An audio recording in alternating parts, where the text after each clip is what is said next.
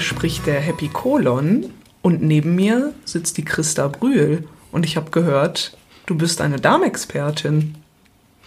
Eine Damenexpertin oder? Nein, Darm, hast du Darm gefragt. Ja, ja, ja. Aber sag mal, äh, Happy Colon, wer bist du denn überhaupt, dass du mich jetzt dann fragen kannst, wer ich bin? Na, ich bin dein glücklicher Darm, das, worauf du schon so lange gewartet hast. Ach, bist du dieses lustige Mannequin, dieser rosarote kleine Darm, der immer so fröhlich ist? Ja, genau. Den wir da auf dem Darmtagebuch haben und in so ein paar Handbüchern. Bist Mhm, du das? richtig. Ach, so eine nette Stimme hast du. Ja, Oh, wie süß. schön, dass du heute bei mir bist, auf Ja. jeden Fall. ja, gerne, gerne, gerne mache ich das. Und was hast du mich gefragt? Wie war das jetzt nochmal? Ich bin Darmexpertin. Das habe ich zumindest gehört. Das Hast du wurde mir gehört? berichtet. Ach nee, also ich bin, ah, nein, ich bin ja kein Doktor. Keine Doktorin auch nicht. ähm, also ich kann eher sagen, äh, vielleicht Botschafterin für Darmgesundheit. Und das schon immer und ewig. Und eigentlich darum, weil, weil ich es mit dem Darm habe. Äh, Auch ein schöner Titel. Ich hab's mit dem Darm, gell? Oh je, Ja. also bin ich gar nicht so glücklich bei dir. Doch, doch, doch. Also du bist, ich bin ja halt froh, dass du mich fragst, also wie es mir geht. Äh, weil ich, also Darm und Blähbauch und dann also eben dieses lästige Thema, was so kein Doktor eigentlich immer gerne so hört. Ähm, ja, das ist ein blödes Thema. Und deswegen bin ich über die Jahre zur Botschafterin für Darmgesundheit geworden. Und du bist ja Conny Rasche. Ja, Und du bist ja die Grafikdesignerin von Benevivo. von Benevivo. Und ich habe ja mit dir zusammen den Happy Colon haben wir ja nun entwickelt. Genau. Ne? Du hast meine, mein Leiden und dann diese Fröhlichkeit in wunderschöne Zeichnungen umgesetzt. So, und da bist du jetzt und sprichst mit mir. Du bist Ja. jetzt der Happy Colon. Ich bin der Happy Colon. Ey, du bist cool geworden. Conny Rasch Ich möchte die gute Botschaft auch mit rumtragen. Ja, ja. Ja, du bist ja jetzt ja auch schon zwei Jahre im Team, ne? Belevivo-Team. Und ähm, ja, soll ich dich interviewen oder Was machen wir denn hier eigentlich so bei Benevivo? Was haben wir denn eigentlich für ein Ziel hier? Also eigentlich sind wir so ganz fröhlich auch und machen dann Bananeninterviews. ja, aber das Ziel ist, ähm, und wie das entstanden ist, ähm, ist Bene Vivo heißt in ein schönes Leben. Und äh, das, der Titel ist ja auch äh, Glücklich mit gesunden Darm.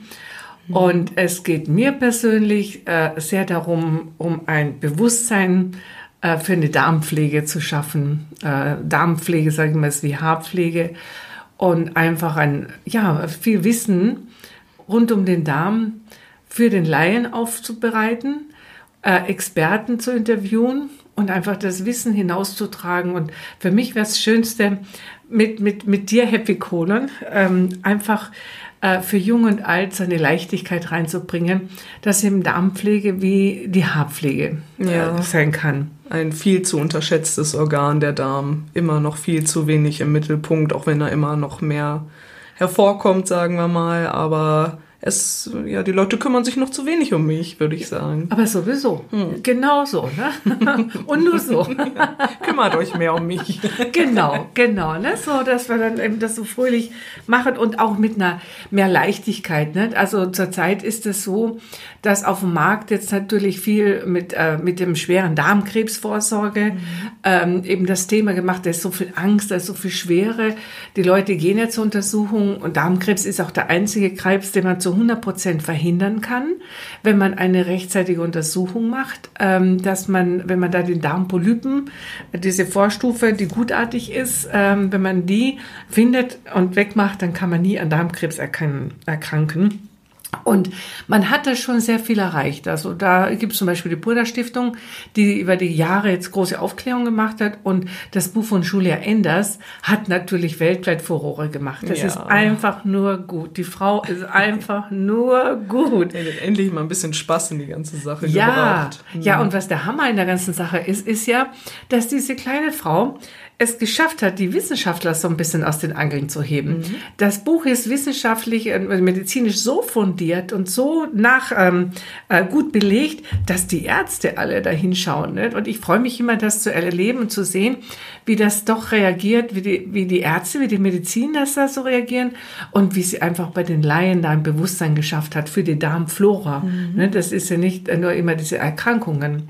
Ja, ähm, das, das auch bei den jungen Leuten endlich mal. Endlich. Denn so wie es auch mir ging, ich hatte vorher auch keine Ahnung, was für ein Riesenthema das Ganze ist und bin jetzt ganz begeistert davon zu hören und zu sehen, was man alles machen kann und ja. wie man praktisch auch helfen kann. Ja, bist jetzt zwei Jahre im Boot, ne? Ja, Was genau. für ein genau. Riesenthema. Ja, wie war das denn nochmal, als du damals dich bei mir vorgestellt hast? Ich war nur begeistert von dir, wusste, oh, da passiert jetzt was, da komme ich jetzt jemand, eine Grafikdesignerin, die meine Ideen umsetzen kann. Und dann warst, hast du mich ganz groß angeschaut und hast nicht gewusst, was mache ich denn mit der jetzt? Ja, genau. Also es war wirklich so auf gut Glück schauen in die Darmklinik. Ja, Exter ja, wurde ja, ich zuerst ja. eingeladen und äh, dachte, ich schaue mir das mal an. Und ja, wie gesagt, ich wusste nicht, worum es da eigentlich so konkret dann wirklich geht, eigentlich. Also so in die Tiefe gehend halt wirklich. Und bin heute einfach begeistert, ja. dass, dass man so viel bewegen kann dabei. Immer noch. Man so viel ja. bewegen muss, um endlich weiterzukommen. Genau, das ist das Thema, auch, auch bewegen muss. Ne? Einfach, deswegen bezeichne ich mich ja so als Botschafterin für Darmgesundheit ähm, mit meinen ganzen Erfahrungen. Ich, ich bin ja Österreicherin, das hört man zwischen so ein bisschen, aber ich, sonst spreche ich ja fließend Hochdeutsch. Ne? Ja, aber super gut. ja, immer kann mich verstehen. Bin jetzt 40 Jahre in Deutschland und sage immer zum Spaß, ich bin missionarisch tätig, um zu zeigen, wie schön Deutschland ist. Nicht? Ich liebe Deutschland und Deutschland ist einfach so ein unglaubliches Land. Das Einzige, was hier stört, ist, dass die Deutschen selber das so drauf schimpfen. Ne? Und dann bin ich halt immer ein bisschen missionarisch tätig. Einer muss es ja tun. Ah. Und wieso liegt dir das ganze Thema generell so am Herzen? Wie bist du zum Darm gekommen eigentlich? Wie hat das alles angefangen? Ist mal über den Arsch.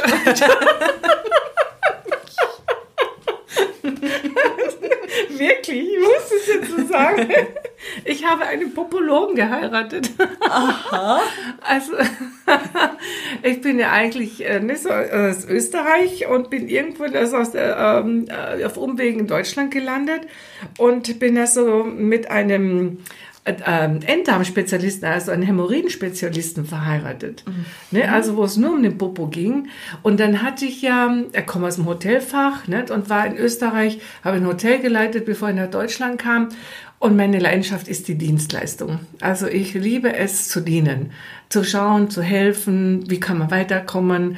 Äh, das ist einfach etwas Schönes. Ne? Ich habe das im Hotelfach sehr geliebt und hatte dann als ich nach Deutschland kam, war ich nochmal selbstständig, aber musste dann irgendwie notgedrungen bei meinem Mann, also in medizinisch doch unterstützen, weil ja die Ärzte ja die Ausbildung haben, also betriebswirtschaftliche Ausbildung damals. Heute bin ich ja nun, die Jugend macht das ja heute anders, gibt ja schon Krankenhausmanager. Mhm. Aber damals war die Ausbildung so, dass ein Arzt gesagt wurde, also wenn da jetzt für die Betriebswirtschaft brauchst du eine Frau, die auf die, Rechn äh, auf die Helferin aufpasst und Rechnungen schreibt. Ah, okay, natürlich. Der, der Wachhund der Wachhund, dann genau. Mhm.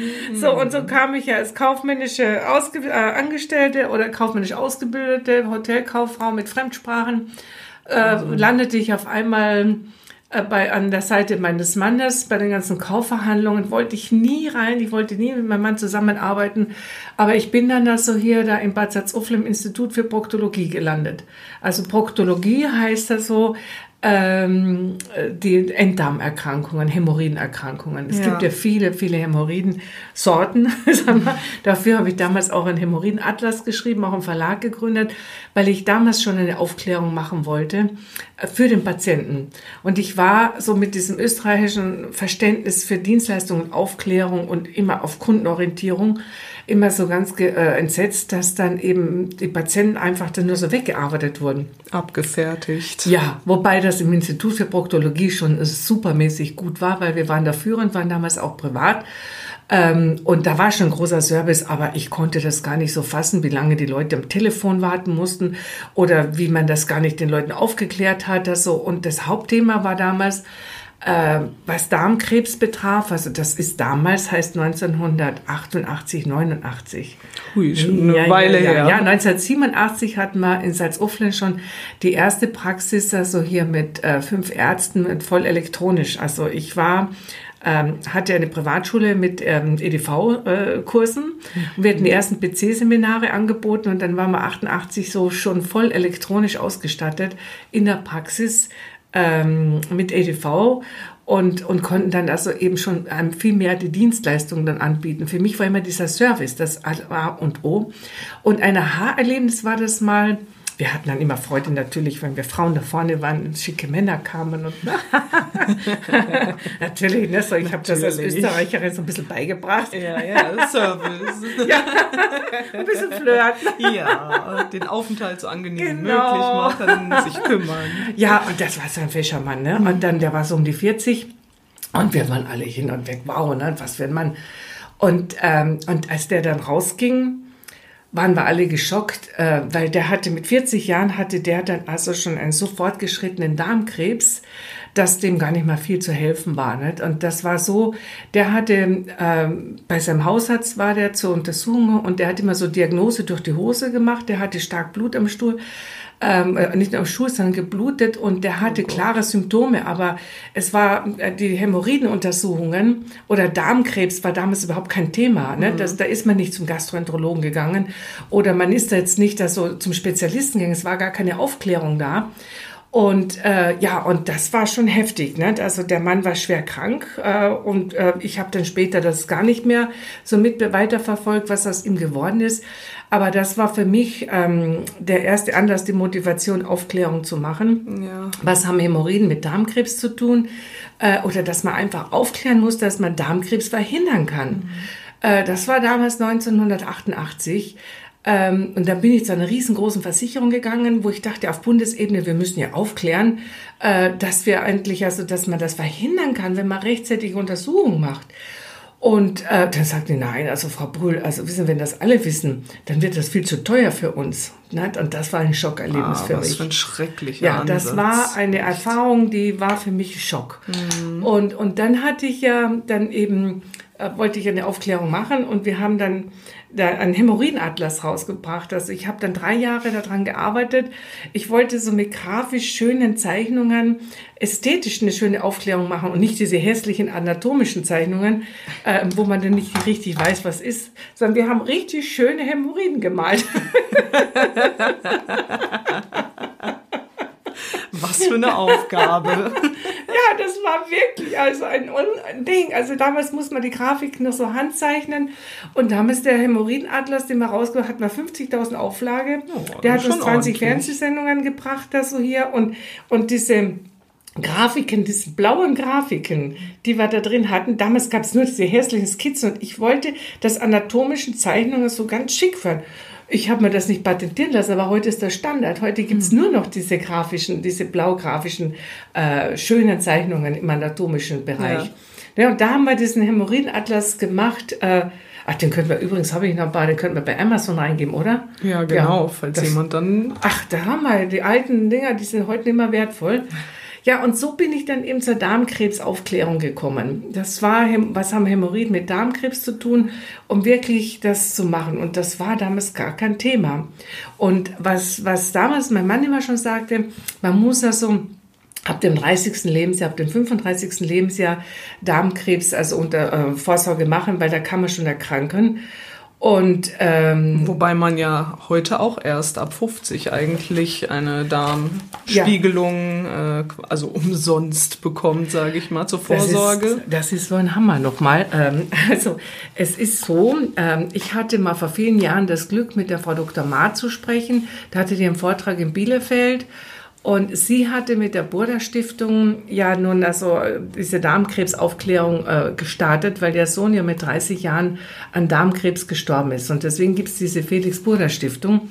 Und die Frau Dr. Ma hat es geschafft, damals, dass die Kassen eine Vorsorgeuntersuchung bezahlen. Das war gar kein Thema damals, aber wegen Kost, aus Kostengründen hat man das dann ab dem 55. Lebensjahr Oh, äh, dann einfach, weiter. ja, also Okay. auf 55. Lebensjahr war das dann machbar und ich habe sie damals, ich habe mit ihr drüber gesprochen, weil ich sage, das kann ja nicht sein, weil die Leute haben ja schon ab dem 35. Lebensjahr die ähm, Darmkrebs und der Sohn ist ja mit 30 schon gestorben. Mhm. Ja, aber es war eben nicht machbar. Ne? Es war wirtschaftlich, also das war schon sehr viel, was sie erreicht hat. Und das Verrückte war danach, nicht? ich bin ja nicht Medizinerin, aber ich bin nur unter Medizinern unterwegs, als dieses Gesetz rauskam, ab dem 55. Lebensjahr Darmkrebsvorsorge für Kassenpatienten, sagten auf einmal alle Ärzte auch, ja, ab dem 55. Lebensjahr muss man erst Darmkrebsuntersuchungen machen. Es war keinem bewusst, dass das ein wirtschaftliches Thema war. Ne? okay. Und damit ist also das, was früher Standard war, ab dem 35. Lebensjahr, durch diese gesetzliche Veränderung, dass also eine Pflichtuntersuchung ab 55. Lebensjahr zur Vorsorge möglich ist, so nach hinten gerutscht. Eigentlich noch schlimmer geworden. Ja, es war so schlimm und die ganze Welt der Medizin. Also ich bin ja jetzt der Laie und ich habe natürlich immer mit Ärzten viel diskutiert. Und ich sage, ja, aber das weiß man, also hier äh, 55. Lebensjahr. Ähm, ja, das ist dann also einfach so geprägt worden. Und mittlerweile ist jetzt wieder endlich diese Kampagne, dass man da Aktionen macht, also Darmkrebs unter 20, äh, ist ganz wichtig, dass man Aufklärung also schon unter 20 auch anfängt, weil wir hatten damals in Bad Salzuflen, da war so bei jedem äh, hundertsten Patienten waren dann so Polypen, da war kaum was da oder Darmkrebs. Das, waren, das Verhältnis war so gering. Aber heute ist es so bei den Untersuchungen, es hat sich dermaßen vermehrt, dass so, ich will jetzt keine Zahlen nennen, weil mir das, also die Statistik jetzt gerade nicht gegenwärtig ist, aber es hat sich verdreifacht, vervierfacht, ja.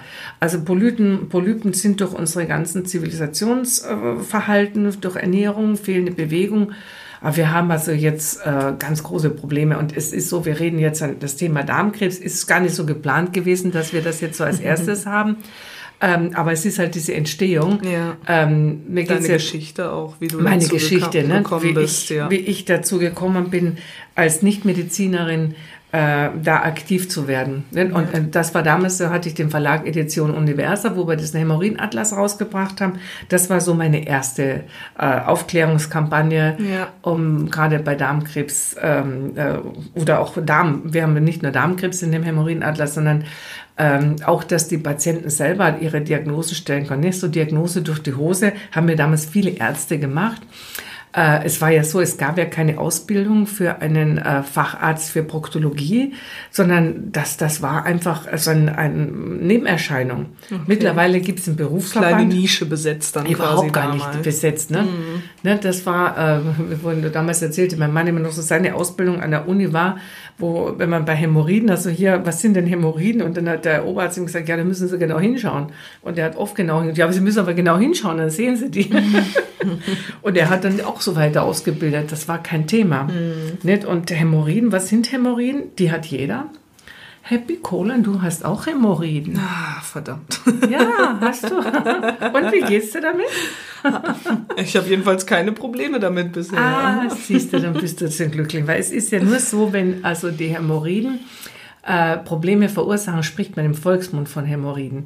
Aber ähm, das sind Blutgefäße, die im Grunde genommen den After abdichten. Also wenn du jetzt die Hämorrhoiden nicht hättest, das sind so Puffer, ähm, die also so die letzten, vor den letzten vier Zentimetern im Analkanal, ähm, also die durch, für die Durchblutung sorgen, aber auch ein Buffer sind. Wenn du die Hämorrhoiden nicht hättest, würdest du hier mit mir sitzen, ständig Geräusche machen. Ah, okay, also brauche ich die doch. Ja, du musst die haben, weil verstehe. sonst buffert das ganz schön hier. Oh, okay. Nee, das wollen wir natürlich nicht, besonders nicht im Podcast. Naja, Happy Colon ist Happy Colon. Wie heißt es so schön?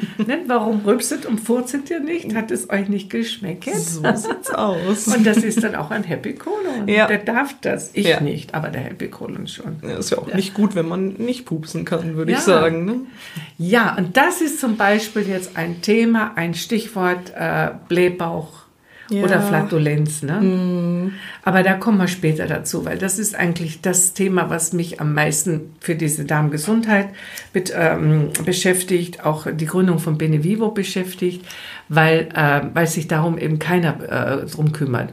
Jetzt komme ich nochmal zurück zu der Geschichte mit dem Hämorrhoidenatlas, mit Darmkrebsaufklärung, mit, äh, mit den entzündlichen Darmerkrankungen. Da haben wir im Institut für Proktologie früher schon sehr viel ähm, Aufklärung gemacht. Wir hatten damals auch schon Ernährungsberatung dabei. Das damals, das war 1990. Ne, hatten wir Ernährungsberatung und wir hatten im Bad Salzuflen waren wir die ersten, die die Kolonhydrotherapie gemacht haben, eine Darmreinigung, Aha, was heute was Standard ist. gemacht? Ja, das war auch wieder so eine Sache. Wenn du Blähbauch hast, machst du ja alles, damit man irgendwo weiterhelfen kann. Kohlenhydrotherapie ist, ähm, es ist ganz wichtig, wenn man äh, einen Blähbauch hat oder wenn man einen verstopften Darm hat, dass man dann zwischendurch noch mal dafür sorgt, dass der Darm sauber gemacht wird, dass der Darm komplett leer gemacht wird. Und da wird der Darm praktisch ausgewaschen mit Wasser. Ja, das, da ist man eine Stunde beim Therapeuten und kriegt da so Wassereinläufe und ähm, das ist auch relativ angenehm. Und Tut nicht weh. Nein, na ja, je nachdem, wenn man Blähungen hat, dann kann das schon mal ziemlich kneifen. Ne? Okay. Ähm, ja, aber das ist eine Darmreinigung, um mal den, die alten Stuhlreste und alles rauszuholen, weil viele haben ewig äh, Stuhlreste drinnen, ähm, das speziell bei Leuten, die ja so diese Darmausbuchtungen haben. Und das kann zu starken Fäulnisprozessen im Darm äh, kommen. Und, und da reinigt man das dazu. Aber das würde ich auch gerne später nochmal ausführlicher mal äh, machen. Ja, oder wir sind ja eigentlich jetzt ja schon, in, wir haben ja praktisch in Bad Salzuflen haben wir schon 1990 haben wir da schon die Ernährungsberatung zu der ähm, zu den Hämorrhoidenbehandlungen dazu gemacht, weil damals mein Mann sagte, mein Gott, dass diese Empfehlungen, die wir im Hämorrhoidenatlas drin haben, da haben wir ja auch Ernährungsempfehlungen, Bewegungsempfehlungen gemacht, die, das Verhalten auf der Toilette. Ja. Das, was heute Stand ist, haben wir damals schon gemacht.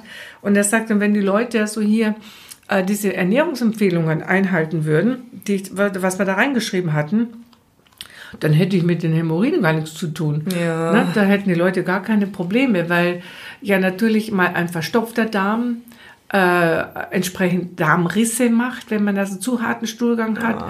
Oder wenn man also hier immer Durchfall hat, dann hat man natürlich keinen gedehnten Muskel Ja, und hat große Beschwerden. dann. Ja, und, und, und wenn Hämorrhoiden Probleme da sind und äh, man hat das mit Blähbauch, dann ist es schon sehr unangenehm. Hm. Und, und das ist sehr unangenehm für äh, viele Leute. Das glaubt man gar nicht, wie diese Schließmuskelinkontinenz, also wie, äh, wie, was das für eine Volkskrankheit mittlerweile ist.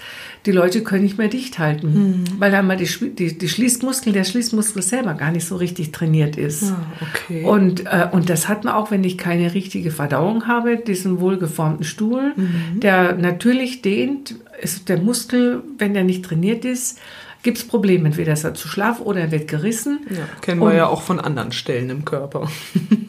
Andere Stellen. Wenn der Muskel nicht trainiert ist. ja, genau. Arme oder was auch Ja, immer. das Kann man, du, ist ja ne? genauso. Muss Ja, auch also das genauso ist ja so, trainiert weißt du, sein. ich sage immer, so ein schönes Beispiel ist, wenn man mal im Krankenhaus ist und ein, zwei Tage liegt Ja. und diese ganz wenigen Bewegungen, die man sonst hat und auch nicht mehr macht, dann ist alles sofort, also das ist Schlaff. Schlaff, Ja. richtig schlaff. Ja. Ne, wie, wie schnell das geht. Und Mhm. das ist eben, eben mit dem Schließmuskel.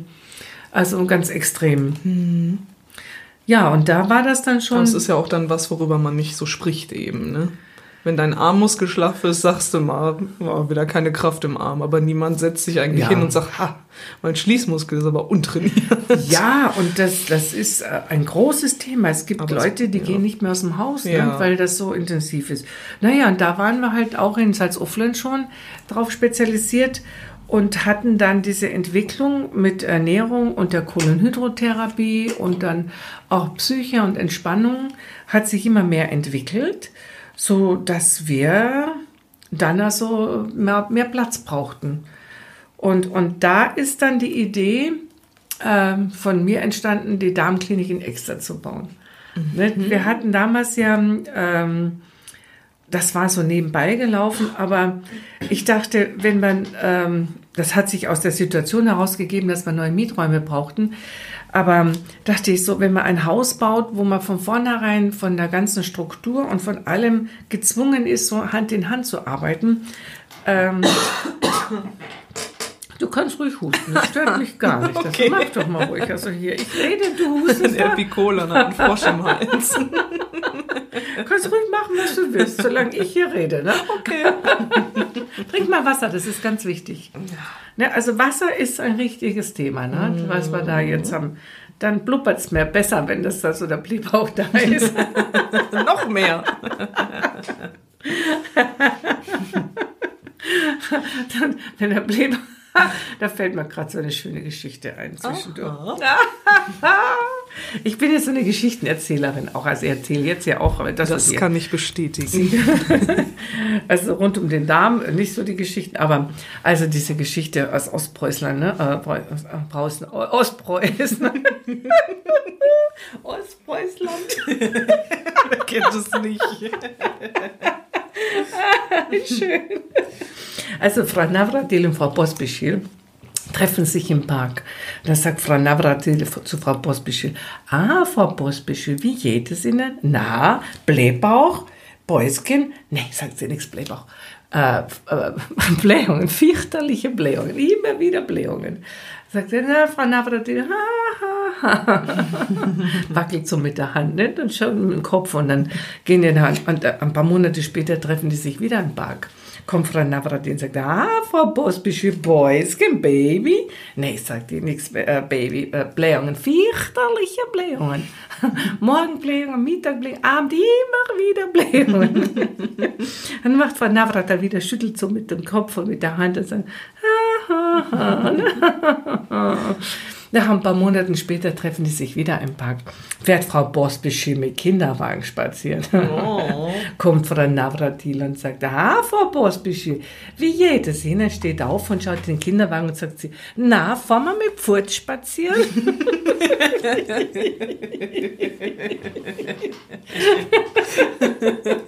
das zum Thema Blähungen.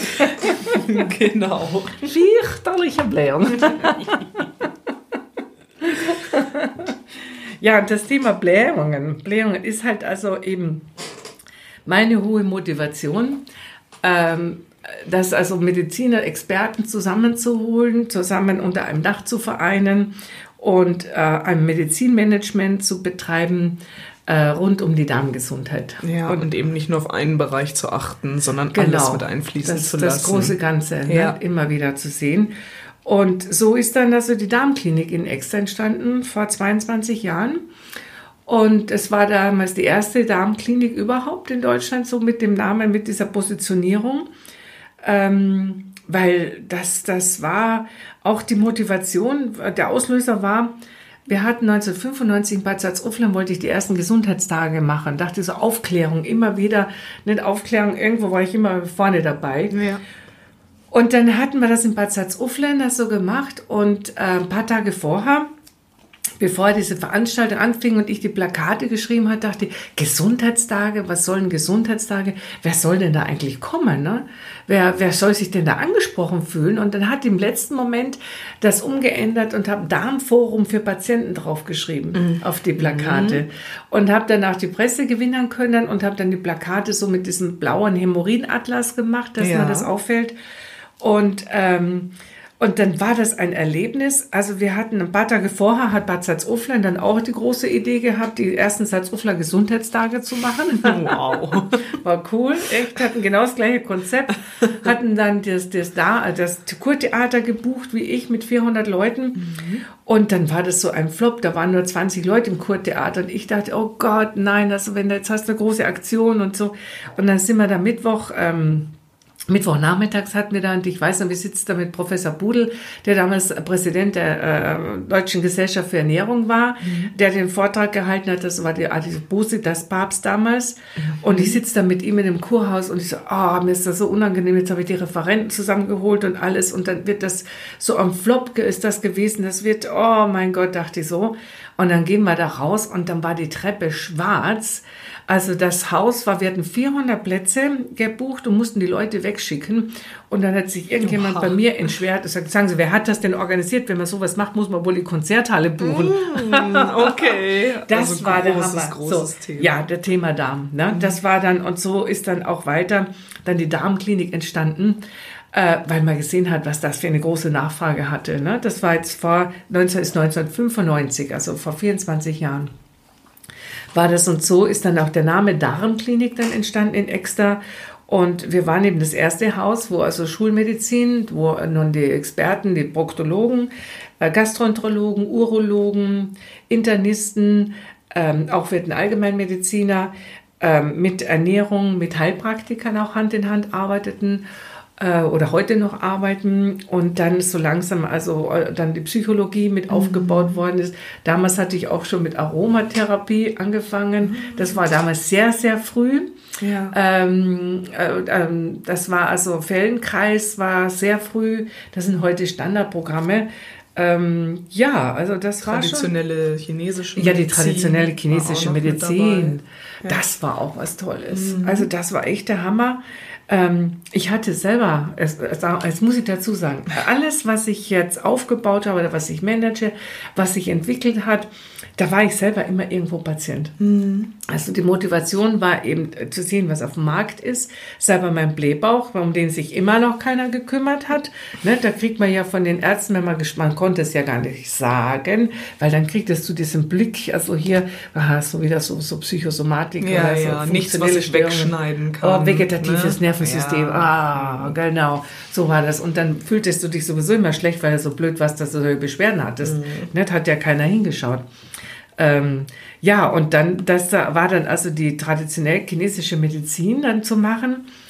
Äh, das war schon ein Ding. Und ich hatte das Glück, dass ich damals also hier bei der Gründung war es mir ganz wichtig, einen hochrangigen wissenschaftlichen Beirat zu haben, damit wir, wenn wir diese alternative Wege weitergeben, immer diesen Schutz der Schulmedizin haben und dass immer gemeinsam der Schritt gegangen ja. ist, dass, dass ich jetzt nicht also hier als Nichtmedizinerin irgendwo was setze. Ich habe oft genug was draufgekriegt, weil ich mich da so eingemischt habe. Heute noch.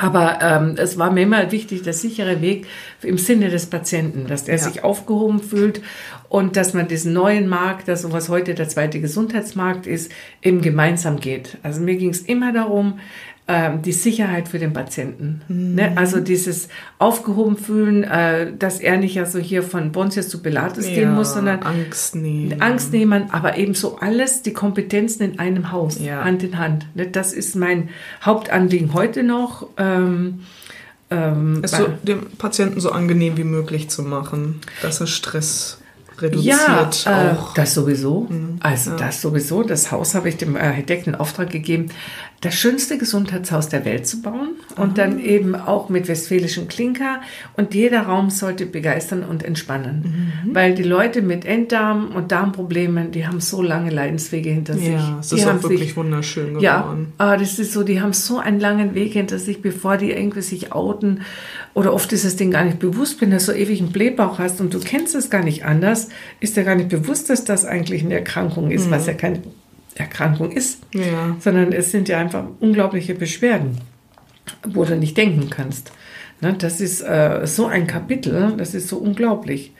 Naja, und so ist dann also eben damals mit dem wissenschaftlichen Beirat, als mein guter Freund, der Professor Wilder Hollmann, der Sportmediziner aus Köln, dann hat man den Professor Kasper, der war ähm, damals der Ernährungsguru, der Ernährungspapst, der hat die ganzen Lehrbücher geschrieben. Und Professor Budel, ne, mhm. der, war Gesellschaft, ähm, der war gerade ausgeschieden als Präsident der Deutschen Gesellschaft für Ernährung. Und dann der Professor Henschel, der Vater der aller Bücher der Naturheilmedizin. Ne? Also ganz mhm. der, der Urvater des Naturheilverfahrens in Deutschland, der das mal wieder etabliert hat.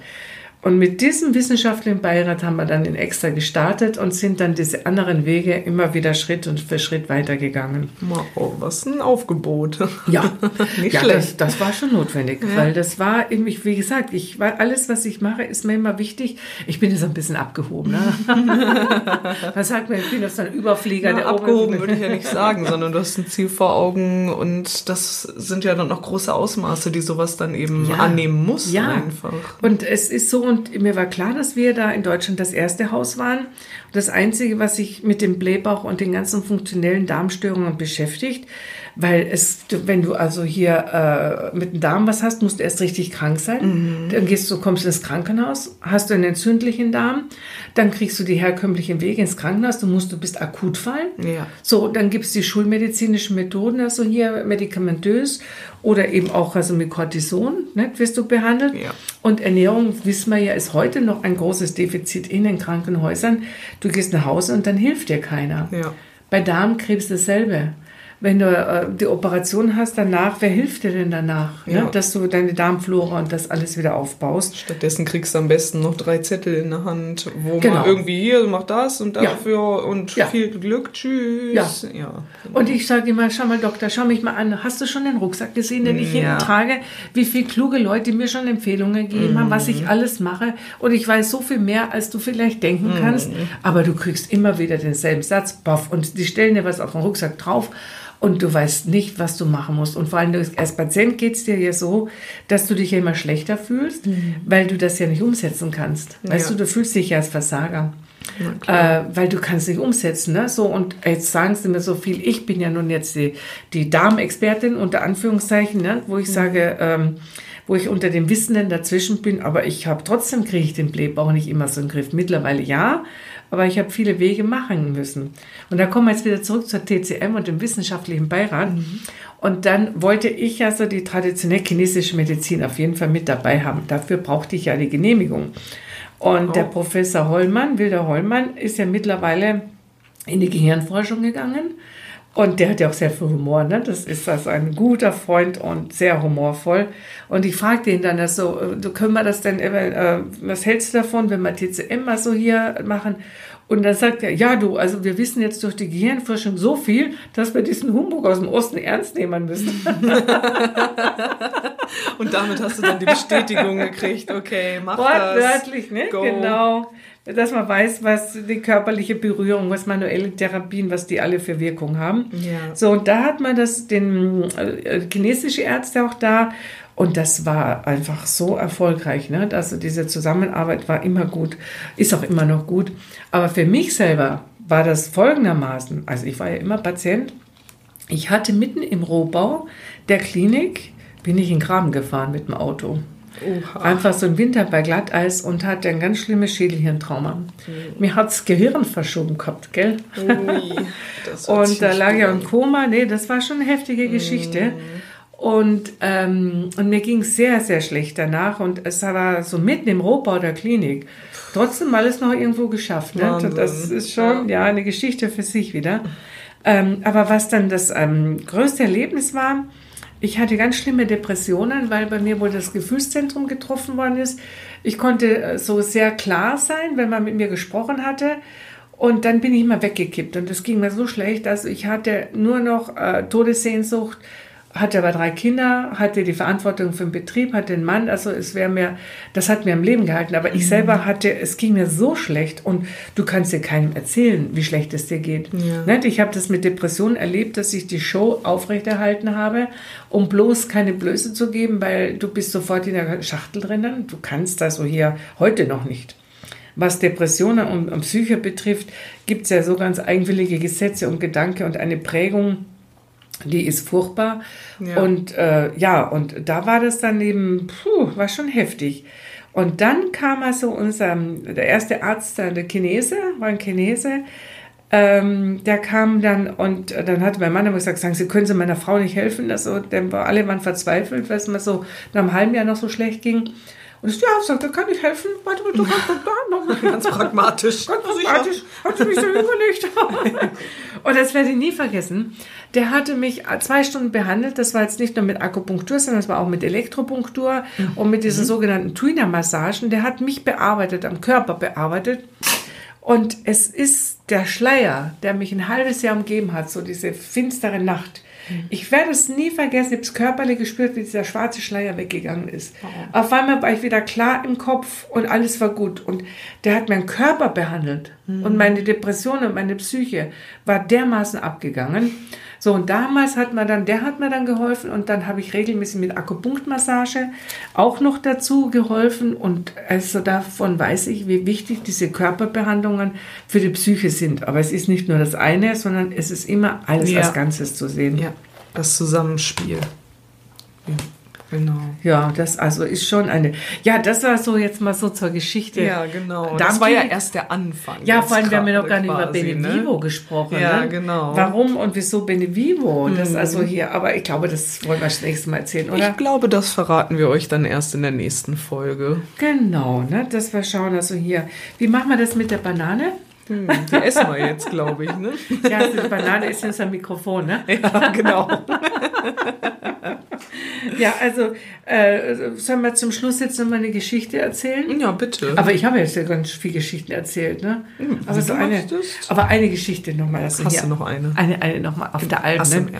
Das äh, Franzerle und Sepperle Wer sonst? sind auf der Alm auf einer Hütte oben. Und dann auf einmal kriegt das Franzerle so einen Durchfall. Und dann läuft er los, also hier ähm, äh, aus der Hütte raus, also zu diesem Häuschen, wo dieses Herzl vorne drauf ist, nicht? Oben will die Tür aufreißen, dann ist die zu. Und dann schreit er, Ma, wer ist denn da drin? Wer ist denn da drin? Er sagt, ja, ich, der Sepp. Ma, sagt er, bitte, bitte mach ganz schnell. Ich habe so einen Durchfall. Und dann macht er, Ma, bist du glücklich?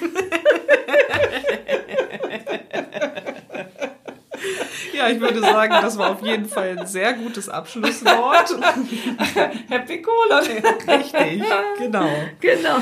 Ja, wir haben auf jeden Fall noch viele weitere Geschichten Jahre, zu ne? erzählen. Jahrelange Geschichten. genau.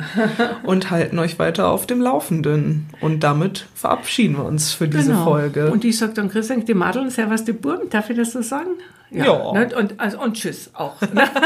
Servus. Bis demnächst. Fit euch.